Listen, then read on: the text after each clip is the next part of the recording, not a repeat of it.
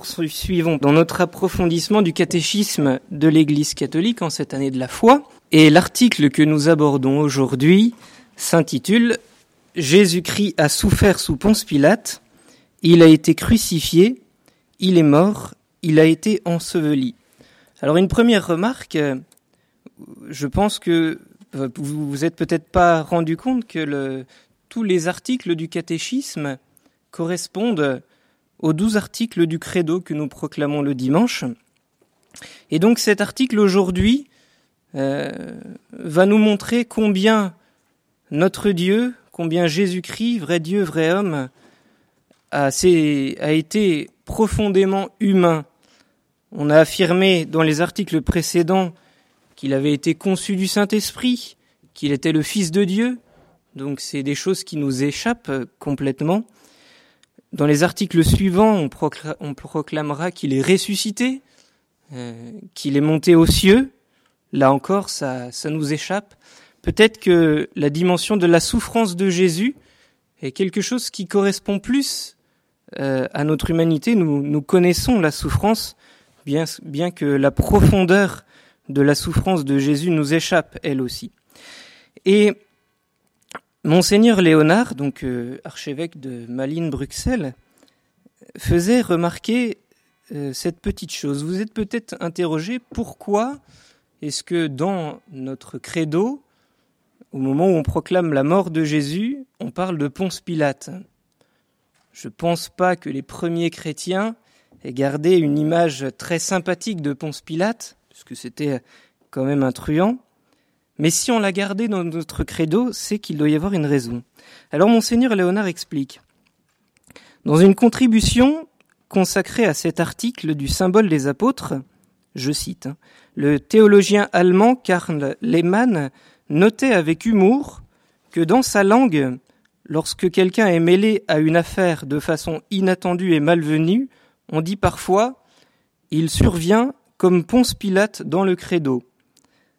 Mais à la réflexion, cette mention du procurateur romain nous est extrêmement précieuse, car à l'intérieur même d'un credo extrêmement sobre, elle inscrit l'enracinement essentiel du salut chrétien dans l'histoire et souligne aussi à sa manière l'historicité constitutive de la révélation chrétienne.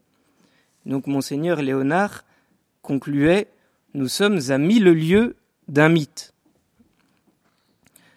Alors, effectivement, il existe deux témoignages dans euh, l'Antiquité chrétienne qui nous parlent de Jésus mort sous Ponce Pilate. Il s'agit du témoignage de Tacite, un historien romain, un auteur romain, pardon, et puis de Flavius Joseph, qui était juif et qui euh, est passé, on va dire, du, côté des Romains, et donc deux historiens de renom dans l'Antiquité chrétienne font mention de cette mort de Jésus sous Ponce Pilate. Donc on est bien là devant un, événement historique qui a marqué et qui a changé l'histoire de l'humanité. Alors laissons de côté euh, cette question de l'historicité des, évangiles, bien qu'elle soit passionnante, et consacrons-nous aujourd'hui donc à l'approfondissement du mystère de la passion de Jésus. Le catéchisme de l'Église catholique nous y engage pour trois raisons. La première, c'est que la mort et la résurrection de Jésus, qui constituent ce qu'on appelle le mystère pascal, c'est là le cœur de l'évangile que l'on doit annoncer au monde. Et si Jésus nous a demandé d'annoncer l'évangile, eh bien, il faut savoir ce que nous avons à annoncer, il faut connaître Jésus, et à travers sa passion, nous avons euh, la possibilité de, le connaître d'une profondeur extraordinaire. La deuxième raison, c'est que toute l'écriture, tout l'Ancien Testament annonçait la passion de Jésus, et elle s'est réalisée dans les moindres détails selon ce qu'annonçait l'écriture. Donc approfondir le mystère de la rédemption, de la passion, va nous permettre de mieux comprendre justement l'Ancien Testament. Et la troisième raison, euh, la troisième raison, c'est que approfondir euh, la passion de Jésus telle qu'elle nous est présentée par les évangiles va nous permettre de comprendre le sens de la rédemption, de mieux réaliser ce que Jésus a fait pour nous et ce que la change pour notre vie. Alors, le sujet de ce jour est vaste et complexe. On n'entrera pas dans tous les détails, bien entendu, mais j'espère pouvoir vous donner une vue d'ensemble qui puisse vous encourager après à aller vous-même voir dans votre catéchisme de l'Église catholique. Vous retrouverez des numéros 571 à 661 euh, pour aller approfondir par vous-même. Et puis donc notre propos s'organisera selon trois axes. D'abord les raisons et les circonstances de la mort de Jésus, puis la question de la valeur salvifique, donc la valeur pour le salut et les fruits de la passion de Jésus, et puis plus brièvement on dira un mot de la signification de la sépulture de Jésus. Alors première chose, on va essayer de scruter les raisons pour lesquelles Jésus a été mis à mort. Jésus n'est pas mort par le fait du hasard. Certains pensent que Jésus était un homme extraordinaire et pas de bol, il a été euh, mis à mort, ça s'est passé très vite. Et, voilà. Non, la mort de Jésus a ses raisons profondes. Et comme Jésus est vrai Dieu et vrai homme, il faut chercher deux types de raisons. Les raisons humaines et puis les raisons divines. Alors, Commençons par voir les raisons humaines. Jésus est signe de contradiction par ses paroles et par ses actes. Lors de la présentation de Jésus au temple, le vieillard Siméon avait annoncé à la Vierge Marie, Vois, cet enfant doit amener la chute et le relèvement d'un grand nombre en Israël. Il doit être un signe en but à la contradiction, et toi-même, une épée te transpercera l'âme. Et cette prophétie va se réaliser à la lettre. Dès le début de sa vie publique, parce qu'il expulse les démons, parce qu'il guérit le jour du sabbat, parce qu'il ose manger avec les publicains, ces pécheurs publics, par ses interprétations originales sur les préceptes de pureté légale, et enfin par sa prétention de pardonner les péchés, ce qui est réservé exclusivement à Dieu, Jésus a été signe de contradiction pour un certain nombre de pharisiens, de scribes et de docteurs de la loi. Ils voient Jésus comme un blasphémateur, comme un faux prophète, qui, selon la loi, doit être lapidé. On imagine combien Jésus a, a dû souffrir de cette incompréhension de ses contradicteurs, et on imagine aujourd'hui encore combien Jésus souffre de, devant notre société qui le rejette parce qu'elle ne veut plus, euh, ne veut plus l'entendre. Il est gênant pour elle. Mais pourtant, dans les pharisiens, dans les scribes, dans les docteurs de la loi, tous ne haïssaient pas Jésus. Il a mangé plusieurs fois avec des pharisiens. C'est des pharisiens qui l'ont prévenu que Hérode cherchait à le mettre à mort. Il a confirmé certaines doctrines des pharisiens comme la résurrection des morts, les formes de piété, l'aumône, le jeûne et la prière, l'habitude de s'adresser à Dieu comme un Père, et puis le caractère central du commandement de l'amour de Dieu et du prochain. Alors, comment peut-on résumer les reproches que l'on fait, euh, qu'ils ont fait à Jésus? Eh bien, ça concerne trois choses la loi, le temple, et puis la foi euh, en Dieu unique sauveur d'Israël. Alors on a d'abord reproché à Jésus finalement de ne pas observer la loi. Vous vous rappelez peut-être de ces épisodes où on reproche à Jésus que ses disciples euh, prennent du blé dans, le champ le jour du sabbat pour, se nourrir. Ou alors, comme on l'a dit euh, à l'instant, Jésus, on lui a reproché de faire des guérisons le jour du sabbat. Or, le, sabbat, on ne doit pas travailler.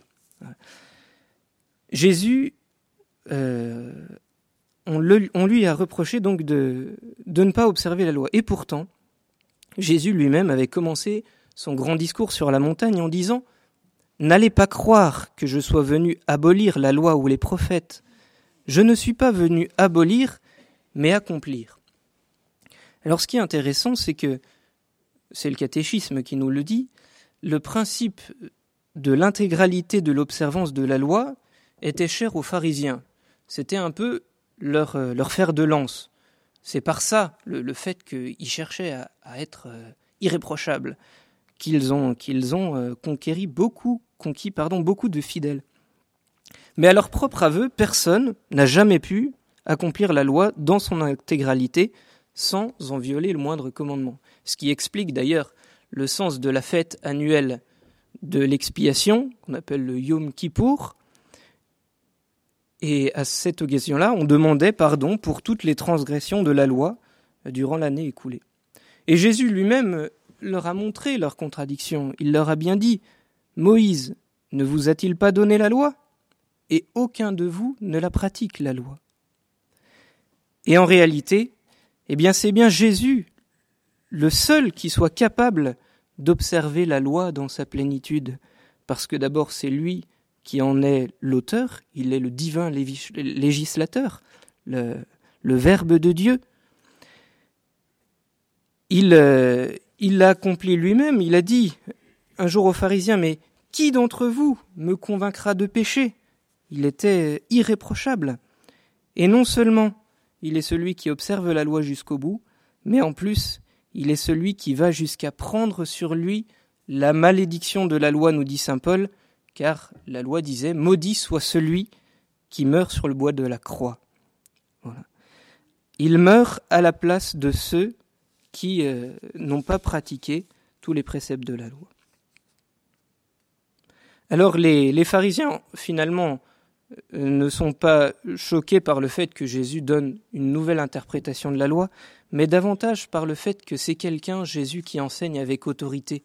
Et il conquiert les foules, les foules l'écoutent, et il ose dire Moïse vous a dit, eh bien moi, je vous dis.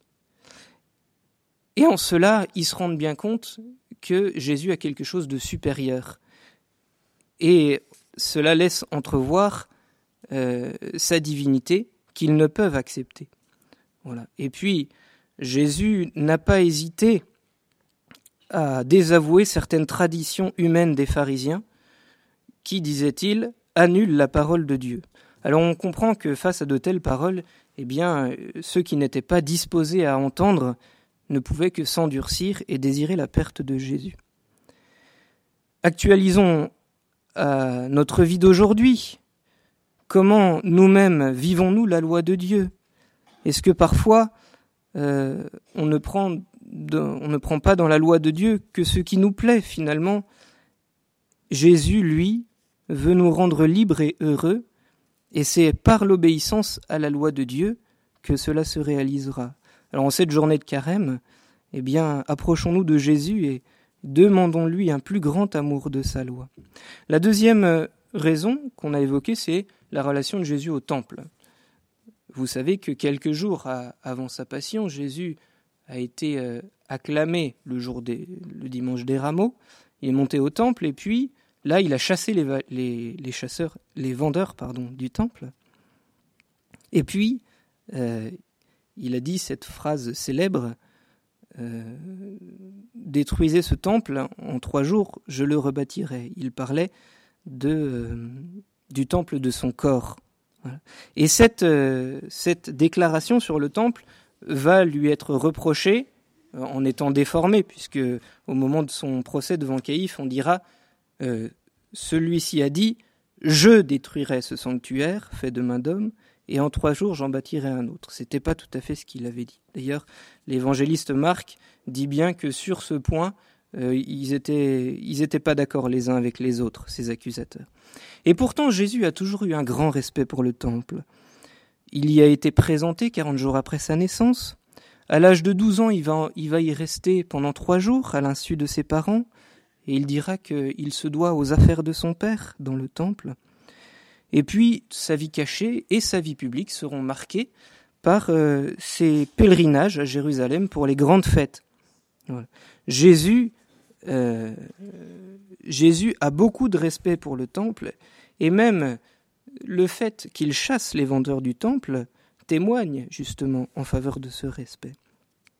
Pour Benoît XVI, ce n'est pas l'acte de la purification du temple comme tel qui a été l'objet de discussions parmi les pharisiens.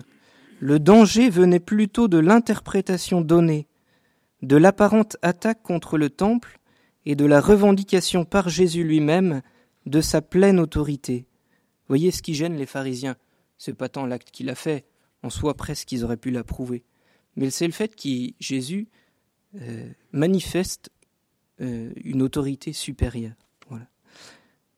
Et les autorités juives ne peuvent une fois de plus supporter ces paroles qui supposent son identité divine. Le dernier point que l'on aborde, c'est le fait euh, que Jésus est vu comme remettant en question la foi au Dieu unique et sauveur.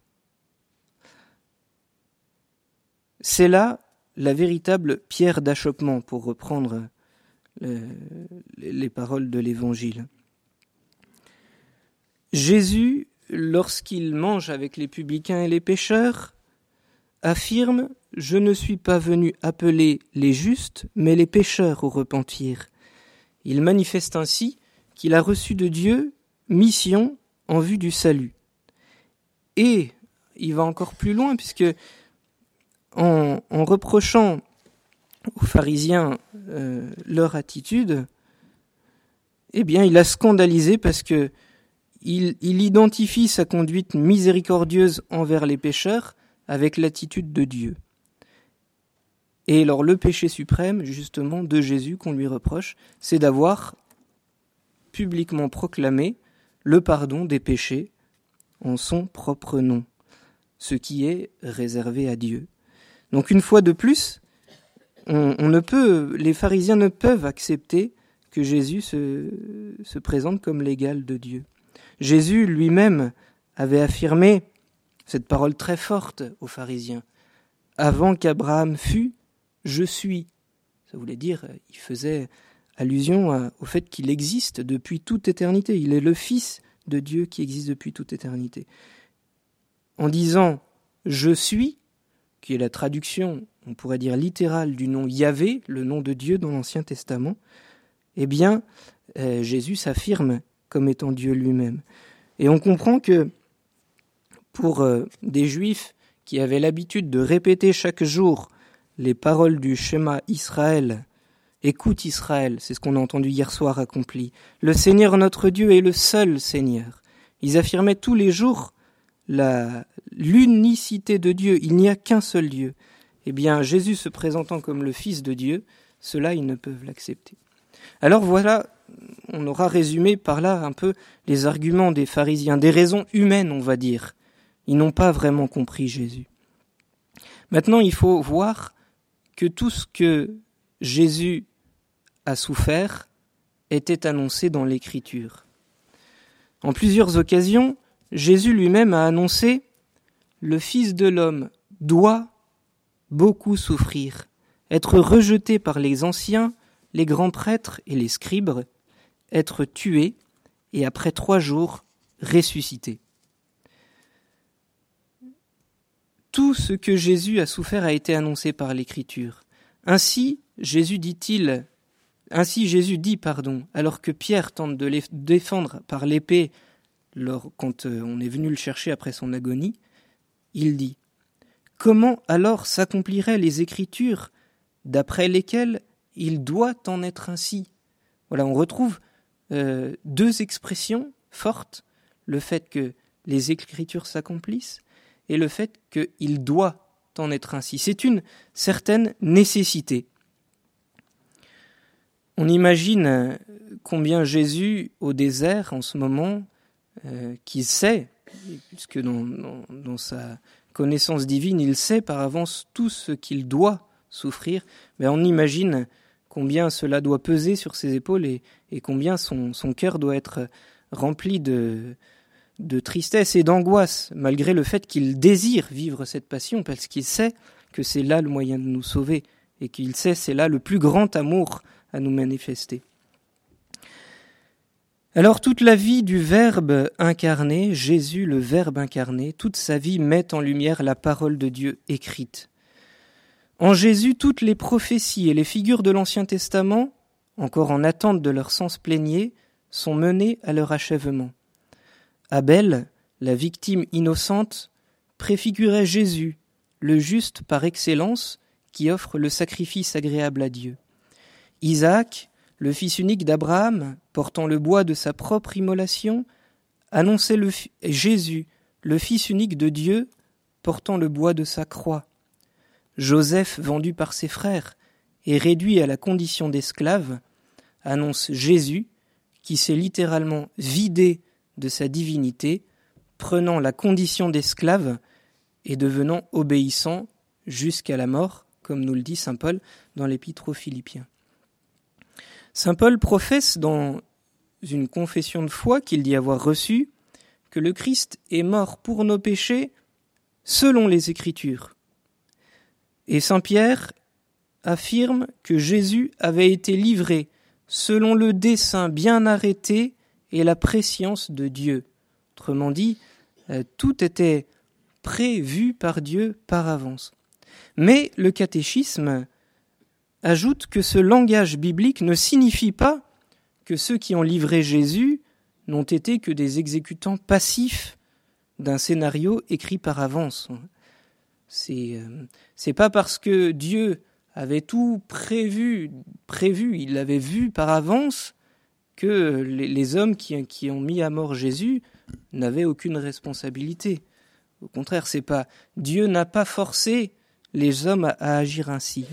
Dieu, dans sa toute puissance, est capable, tout en respectant pleinement la liberté de l'homme, de conduire toute chose vers l'accomplissement de son dessein de salut. À la veille de sa passion, annonçant à ses apôtres la trahison de Judas, Jésus résume cette réalité dans une phrase terrifiante. Le Fils de l'homme s'en va selon ce qui est écrit de lui. Mais malheur à cet homme-là par qui le Fils de l'homme est livré. La suprême liberté du Fils qui s'en va de lui-même ne supprime pas la liberté déficiente et la terrible responsabilité de celui qui le livre. Le catéchisme dit Dieu a permis les actes issus de l'aveuglement des hommes en vue d'accomplir son dessein de salut. Et Jésus n'a pas été insensible. Il a beaucoup souffert de cet aveuglement son cœur a été broyé de douleur devant la trahison de, la trahison pardon de Judas. C'était un disciple qu'il avait lui-même choisi, qu'il aimait profondément, et Jésus avait certainement manifesté euh, un amour très particulier pour lui, sachant que, Judas ben, prenait le, mauvais chemin. Il a dû lui, lui tendre la perche de la miséricorde jusqu'au bout. Voilà.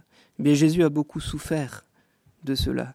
Et en, ce carême, bien, nous pouvons chercher à le consoler par notre fidélité.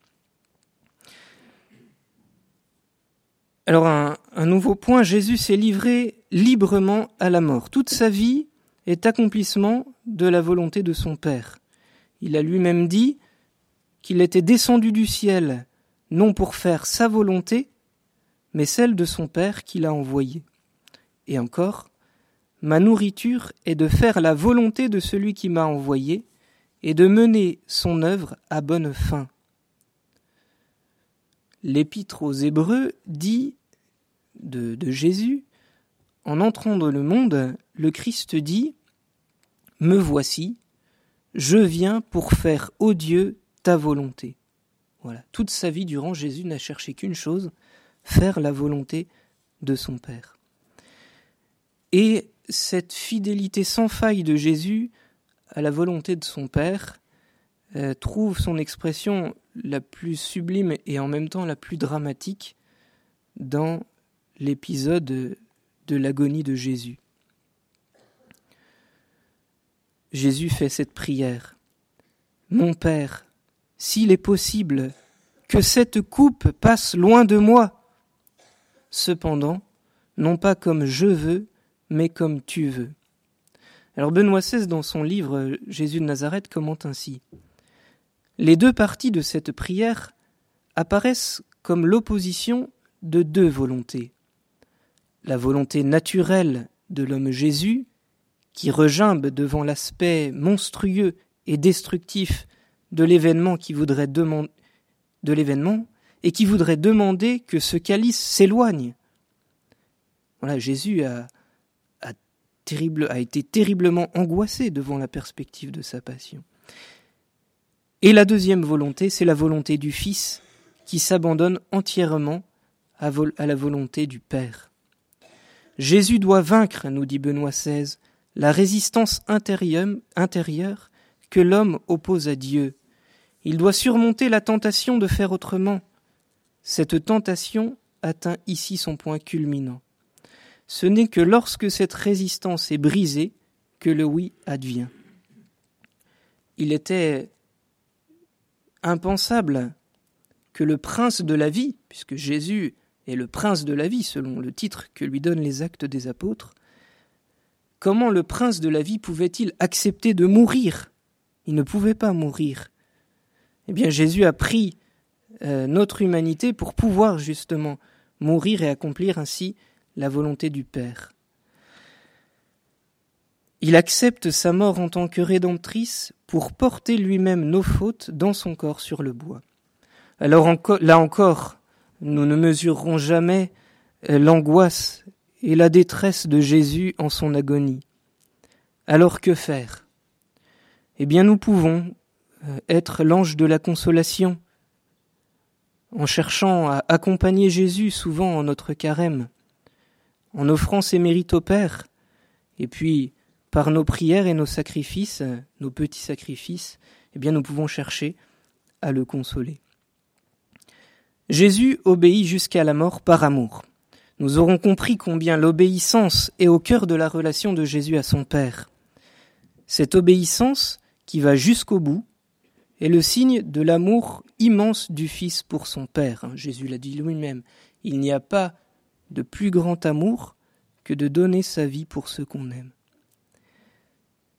L'obéissance et l'amour se rejoignent fondamentalement, puisque qu'est-ce que l'obéissance?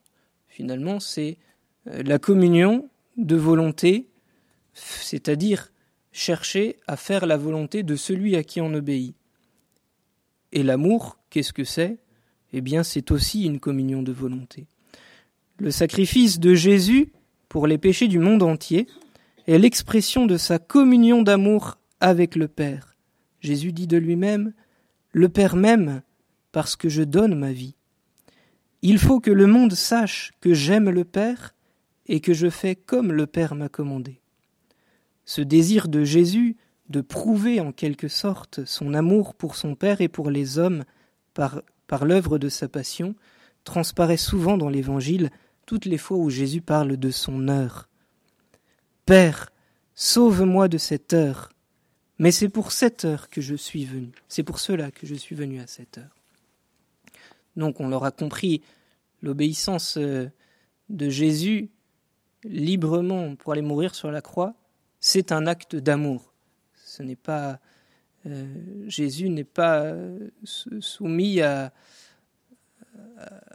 à un tyran qui serait Dieu. Non, c'est par amour que Jésus fait la volonté de son Père, parce que Dieu sait que c'est ainsi la manière de nous sauver. Un autre petit développement, Jésus donne un sens nouveau à la souffrance. L'exemple de Jésus qui porte la souffrance par amour témoigne d'une façon nouvelle d'aborder la souffrance. Or, vous savez que notre société actuelle refuse l'idée que la souffrance puisse avoir un sens. Alors on cite ici le cardinal Ratzinger, qu'on aime beaucoup, qu'on continue à aimer, et qui répondait à une question euh, du journaliste Peter Zewald, qui a écrit plusieurs livres d'entretien avec lui. Et euh, Peter Zewald lui disait Il semble que par sa mort, Jésus ait redonné un sens à la souffrance. Or, ben, notre monde est rebuté par la souffrance à tout prix. voici ce qu'il répondait. Le programme d'aujourd'hui, c'est d'éliminer la souffrance du monde. Pour le particulier, cela signifie qu'il faut éviter la souffrance à tout prix. On s'aperçoit en même temps que de cette manière, le monde devient dur et très froid. La souffrance fait partie de la condition humaine. Et celui qui voudrait réellement éliminer la souffrance devrait inévitablement éliminer l'amour. car il n'y a pas d'amour sans souffrance, puisque l'amour inclut toujours une part d'abnégation. Il comportera toujours des renoncements et de la souffrance en raison de la différence des tempéraments et des situations dramatiques. Sachant que le chemin de l'amour, chemin d'exode hors de soi, c'est-à-dire de, sortie hors de soi-même, est le vrai chemin d'humanisation de l'homme. Nous comprenons que la souffrance constitue le processus de maturation. Celui qui a intérieurement accepté la souffrance mûrit et devient compréhensif envers les autres et par le fait même plus humain. Celui qui a toujours évité la souffrance ne comprend pas les autres.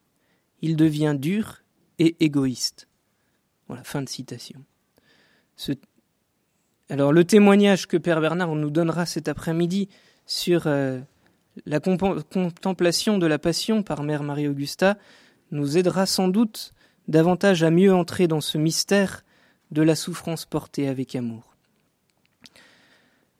Alors parvenu à ce stade de notre questionnement sur les raisons de la mort de Jésus, on se pose la question mais qui finalement est responsable de la mort de Jésus? Le catéchisme dit que les autorités religieuses de Jérusalem n'ont pas été unanimes dans la conduite à tenir vis-à-vis de Jésus. On sait entre autres que Nicodème et Joseph d'Arimatie n'ont pas approuvé sa condamnation.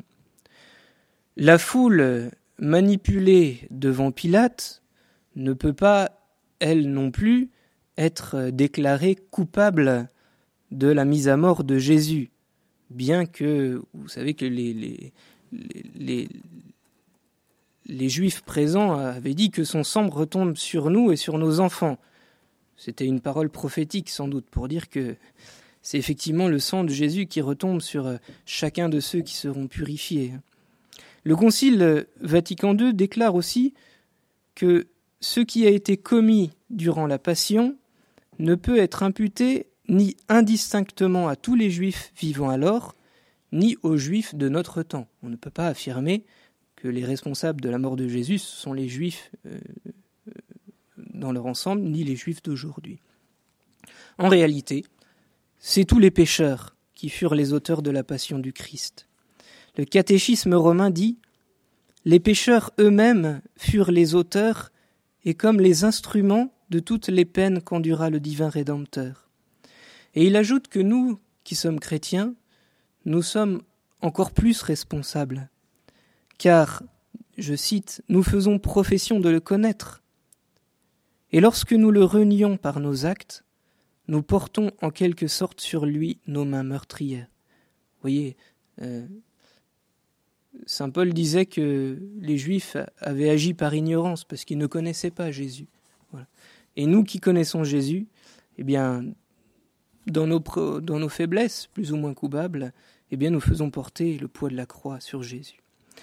L'exercice du chemin de croix que nous vivrons cet après-midi devrait nous aider à mieux prendre conscience de cette part que nous avons dans la croix de Jésus.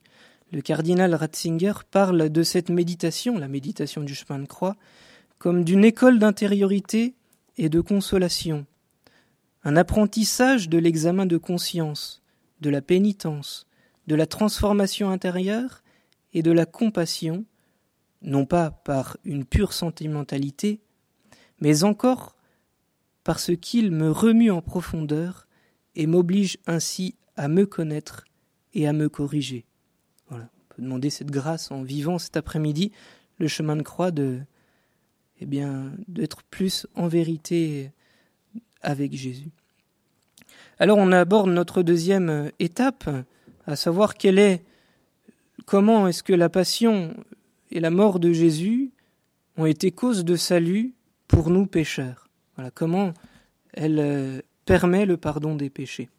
Alors on va aborder, euh, ça va être un petit peu plus euh, des termes techniques, pardonnez-moi, la signification de la rédemption, de la substitution et puis de la de l'expiation. Je, vais essayer de vous expliquer ces termes qui paraissent un peu barbares.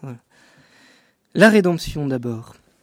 Jean-Baptiste a montré l'agneau de Dieu, euh, Jésus en disant Voici l'agneau de Dieu qui enlève le péché du monde. Et par cette expression, il faisait allusion à deux choses. Par le fait que Jésus est l'agneau silencieux que l'on mène à l'abattoir, comme l'avait annoncé le prophète Isaïe et le prophète Jérémie. Il porte le péché des multitudes. Et en même temps, Jésus est aussi l'agneau pascal, symbole de la rédemption d'Israël lors de sa première Pâque. Les... Israël était euh, esclave en Égypte et Dieu les a fait sortir. Sortir, il les a fait passer de l'état d'esclaves à l'état d'hommes libres. Et c'est là justement le sens du mot rédemption. Le mot rédemption signifie étymologiquement une libération moyennant un rachat, une rançon. À cause du péché originel et de nos péchés personnels, nous étions devenus esclaves du péché et du démon. Et Jésus, en mourant sur la croix, a offert en rançon, il a payé le prix par sa propre vie pour obtenir notre libération. Voilà. Pour euh, que nous soyons vraiment libres, d'esclaves que nous devenions vraiment libres. Donc la rédemption, c'est le rachat par Jésus de notre liberté. Deuxième notion, la satisfaction vicaire et la substitution. L'Église qualifie le sacrifice de Jésus d'œuvre de substitution ou de satisfaction vicaire. Alors comment comprendre cela? Saint Paul disait Comme par la désobéissance d'un seul, la multitude a été constituée pécheresse, ainsi par l'obéissance d'un seul, la multitude sera constituée juste. Alors comment comprendre cela? Le péché, c'est fondamentalement une désobéissance à Dieu, une dette envers Dieu. Et nous tous pécheurs, nous devions accomplir la satisfaction, rembourser la dette d'un certain côté. Satisfaction, en latin satis facere, donc faire assez. Nous devions faire assez envers Dieu, c'est-à-dire offrir en quelque sorte un bien suffisamment important pour que Dieu efface notre dette de désobéissance. Et que, pouvions-nous offrir de suffisant, de, satisfaisant, euh, si ce n'est notre propre vie? Et Jésus, par son obéissance jusqu'à la mort, il a satisfait pour nous à la justice divine. Et cela, il l'a fait en notre propre nom, à notre place. C'est pourquoi on parle de satisfaction vicaire, le vicaire étant littéralement celui, le suppléant en fait, celui qui parle et agit en nom et place d'un autre. On dit que le pape est le vicaire du Christ, celui qui agit en nom et place du Christ. Pourquoi on parle de satisfaction vicaire. Jésus, euh, à notre place, a satisfait la justice divine. Et la théologie dit encore que Jésus a accompli la substitution, c'est-à-dire que il a remplacé il a substitué devant Dieu son obéissance à notre désobéissance. Si on regarde l'histoire des hommes, eh bien, finalement, euh, Dieu a donné des commandements, il a fait alliance avec son peuple, et l'histoire est un éternel recommencement de désobéissance. Et par notre propre force, bah, finalement, on, retombe souvent dans la désobéissance. Et lui, Jésus, eh bien, devant Dieu, aux yeux de Dieu, il a remplacé euh, notre désobéissance par son obéissance à lui. Le dernier point, euh, dernière euh, caractéristique technique, si vous voulez, de la manière avec laquelle la mort de Jésus nous a obtenu le pardon, eh bien, l'Église parle du sacrifice du Christ comme d'un sacrifice d'expiation ou encore un sacrifice de réparation. On a parlé tout à l'heure au sujet de la loi que chaque année, on, célébrait la fête de l'expiation euh, pour euh, réparer toutes les, infidélités à la loi commises dans l'année. Eh bien, par son obéissance jusqu'à la mort, Jésus a réparé euh, pour nos fautes et il a satisfait au Père pour nos péchés. Il nous a ainsi remis en communion avec Dieu. Alors, par sa mort sur la croix, Jésus obtient le salut pour tous les hommes. C'est encore un point très important. Parce qu'il est vraiment Dieu, Jésus est capable, par son sacrifice parfait, d'obtenir le salut pour tous les hommes, de tous les temps et de toutes les cultures. On n'a pas besoin d'un autre sauveur. Nous pourrions dire que la seule limite à la puissance de salut euh, du sacrifice de Jésus sur la croix, la seule limite pour que les hommes soient sauvés, c'est la liberté de l'homme. Et c'est là le mystère de l'endurcissement du cœur qui peut malheureusement conduire à la damnation éternelle. Dieu ne force pas euh, les hommes à accueillir son salut. Et là encore, pensons en, notre carême, en notre méditation de la Passion, à la souffrance de Jésus lors de son agonie, euh, en pensant que, eh bien, il va s'offrir tout entier. Et malgré cela, certains vont se priver des grâces de la rédemption. Et cela a, certainement dû beaucoup, beaucoup, beaucoup le, faire souffrir. Et malgré cela, il, a accepté. Alors nous, bien, cherchons à le consoler et à lui dire notre désir d'être sauvé, à notre désir que, que le plus grand nombre possible d'âmes soient sauvées. Voilà. Et cherchons à, l'aider justement à sauver les âmes. Alors, ainsi Jésus, ainsi Dieu se manifeste comme quelqu'un qui aime jusqu'à souffrir. La passion de Jésus nous révèle l'immense amour de Dieu à notre égard, amour du Père qui nous a donné son Fils, comme dit Saint Jean. En ceci consiste l'amour. Ce n'est pas nous qui avons aimé Dieu, mais c'est lui qui nous a aimés et qui a envoyé son Fils en victime de propitiation pour nos péchés. Et Saint Paul nous dit la preuve que Dieu nous aime, c'est que le Christ, alors que nous étions encore pécheurs, est mort pour nous. Et le catéchisme dit, en livrant son Fils pour nos péchés, Dieu manifeste que son dessein sur nous est un dessein d'amour bienveillant qui précède tout mérite de notre part. Et c'est l'amour du Fils aussi qui nous a aimés jusqu'à la fin. Il nous prouve ainsi son amour. Il n'y a pas de plus grand amour que de donner sa vie pour ce qu'on aime. En Jésus, nous pouvons dire que Dieu a souffert. Il a souffert par amour pour nous. C'était impensable, ça, pour la, la philosophie grecque. Comment Dieu pouvait-il souffrir? C'était l'être impassible par excellence. Eh bien, en Jésus, Dieu a véritablement souffert. Et Dieu se révèle comme un Dieu miséricordieux qui prend sur lui les conséquences du péché plutôt que de les infliger aux coupables que nous sommes. Un dernier point sur les fruits euh, et la signification de, la passion, c'est notre propre participation à la croix. On a dit que Jésus, euh, par son sacrifice, obtenait le salut pour tous les hommes. En, soi, il n'y a, pas, besoin d'autre chose. Il, il, a obtenu pour tous les hommes de tous les temps. Mais malgré cela, eh bien, il nous a appelés à nous associer à, à, sa passion. Il nous appelle tous à prendre notre croix. Il veut associer à son sacrifice rédempteur, nous dit le catéchisme, ceux-là même qui en sont les premiers bénéficiaires.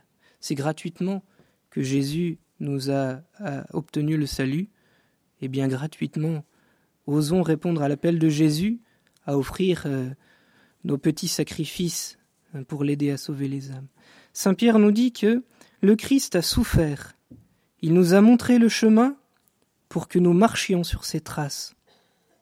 Et la première à avoir été associée à la passion de Jésus, c'est la Vierge Marie, la mère des douleurs, qui au pied de la croix a reçu la mission d'être mère de tous les sauvés. Alors à chacun Jésus nous lance cet appel. Est-ce que tu m'aimes vraiment? Est-ce que tu veux m'aider à porter le poids de ma croix? J'ai besoin de tes petits sacrifices, de tes marques d'amour, car ainsi tu m'aides à sauver les âmes. Et une fois encore, l'exemple de Mère Marie-Augusta qui nous sera présenté cet après-midi nous aidera sans doute à mieux comprendre ce mystère de la participation des âmes à la rédemption. Alors on aborde brièvement notre dernier point, qui concerne la signification de la sépulture de Jésus. Jésus, la passion de Jésus ne s'arrête pas à la mort en croix. Enfin, si, à partir du moment où il est mort, il ne souffre plus. Mais il faut dire encore un mot sur euh, le sens de, de sa sépulture, le fait qu'il est mis au tombeau. Le catéchisme dit ceci. Dans son dessein de salut, Dieu a disposé que son Fils non seulement mourrait pour nos péchés, mais aussi qu'il goûterait la mort, c'est-à-dire qu'il connaîtrait l'état de mort, l'état de séparation entre son âme et son corps, durant le temps compris entre le moment où il a expiré sur la croix et le moment où il est ressuscité. Cet état du Christ mort est le mystère du sépulcre et de la descente aux enfers. C'est le mystère du samedi saint, où le Christ déposé au tombeau manifeste le grand repos sabbatique de Dieu. Après l'accomplissement du salut des hommes qui met en paix l'univers entier. C'est beau cette, expression du catéchisme qui renvoie à la création. Hein. le, le septième jour, Dieu se reposa de toute l'œuvre qu'il avait faite. Cela était très bon. Eh bien, voici qu'à la fin de son œuvre de rédemption, Jésus se repose de toute l'œuvre qu'il a faite, et cela était excessivement bon pour nous. Jésus a connu une vraie mort corporelle. Hein. La foi en l'ensevelissement de Jésus, si on la répète tous les dimanches à la messe, chaque fois dans notre credo, c'est bien qu'elle n'est pas accessoire. Et pourquoi? Eh bien, c'est parce que cet événement prouve en quelque sorte que Jésus est bien effectivement mort comme chacun d'entre nous. Saint Grégoire nous enseigne que dans le tombeau, Jésus manifeste qu'il est le vivant qui rencontre la mort pour la vaincre. Je cite Saint Grégoire. Dieu le Fils n'a pas empêché la mort de séparer l'âme du corps, selon l'ordre nécessaire à la nature. Mais il les a de nouveau réunis l'un et l'autre par la résurrection, afin d'être lui-même, dans sa personne, le point de rencontre de la mort et de la vie, en arrêtant en lui la décomposition de la nature produite par la mort, et en devenant lui-même principe de réunion pour les parties séparées. Voilà, Jésus est celui qui, euh, dans l'Apocalypse, dit J'ai été mort et me voici vivant pour les siècles.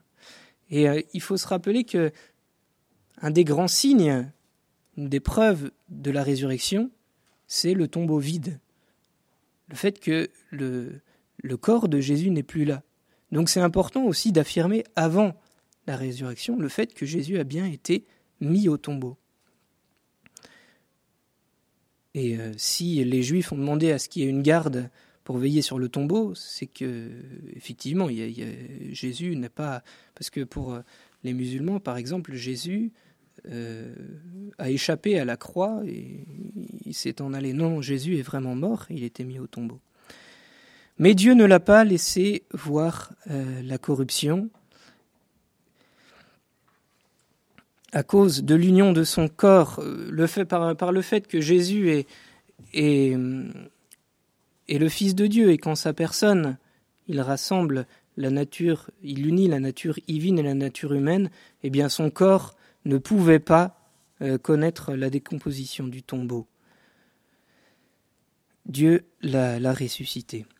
Alors, devant ce mystère de l'ensevelissement de Jésus, pensons à ce silence du tombeau du samedi saint, à la douleur de la Vierge Marie. On lui a arraché son fils. Alors cherchons à, la consoler, à lui demander pardon de lui avoir arraché son fils, à ne pas la laisser seule. Cette année encore, pendant le, ce samedi saint, ben, approchons-nous du cœur de la Vierge Marie.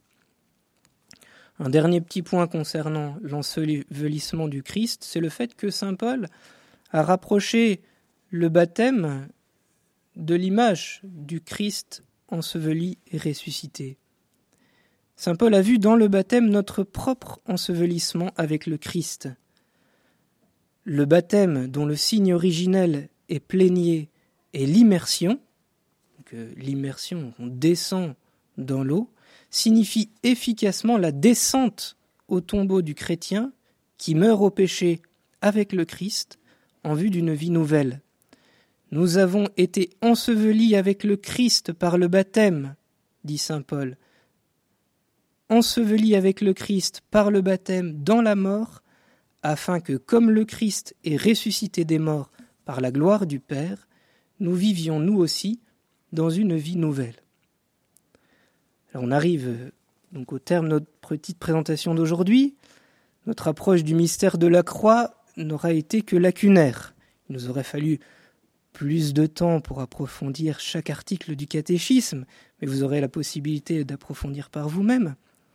Mais il ne faut pas oublier que l'on ne comprendra en profondeur la passion de notre Seigneur qu'en y communiant par la contemplation et par le sacrifice. À travers la méditation des mystères douloureux du chapelet et à travers l'exercice du chemin de la croix, nous pourrons mieux approcher de Jésus et mettre nos pas dans ses pas à la suite de Simon de Cyrène. Et au plus haut point, notre communion au mystère de la croix se réalisera dans l'Eucharistie instituée par Jésus lors de la scène. Je cite une dernière fois le catéchisme. Jésus a fait de cette dernière scène avec ses apôtres le mémorial de son offrande volontaire au Père pour le salut des hommes. Ceci est mon corps donné pour vous. Ceci est mon sang, le sang de l'alliance nouvelle qui va être répandu pour une multitude en rémission des péchés. Chacune de nos messes est l'occasion de nous approcher du mystère de la croix. Le bienheureux Jean-Paul II disait dans son encyclique sur l'Eucharistie L'Église vit continuellement du sacrifice rédempteur. Elle y accède non seulement par un simple, souvenir plein de foi, mais aussi par un contact actuel. Par ce sacrifice se rend présent, se perpétue sacramentellement dans chaque communauté qu'il offre par les mains du ministre consacré quand on, assiste à la messe, on est euh, en quelque sorte rendu spirituellement présent au pied de la croix de Jésus. Alors puissent euh, ces paroles du bienheureux Jean-Paul II nous aider à vivre maintenant notre messe dominicale avec ferveur.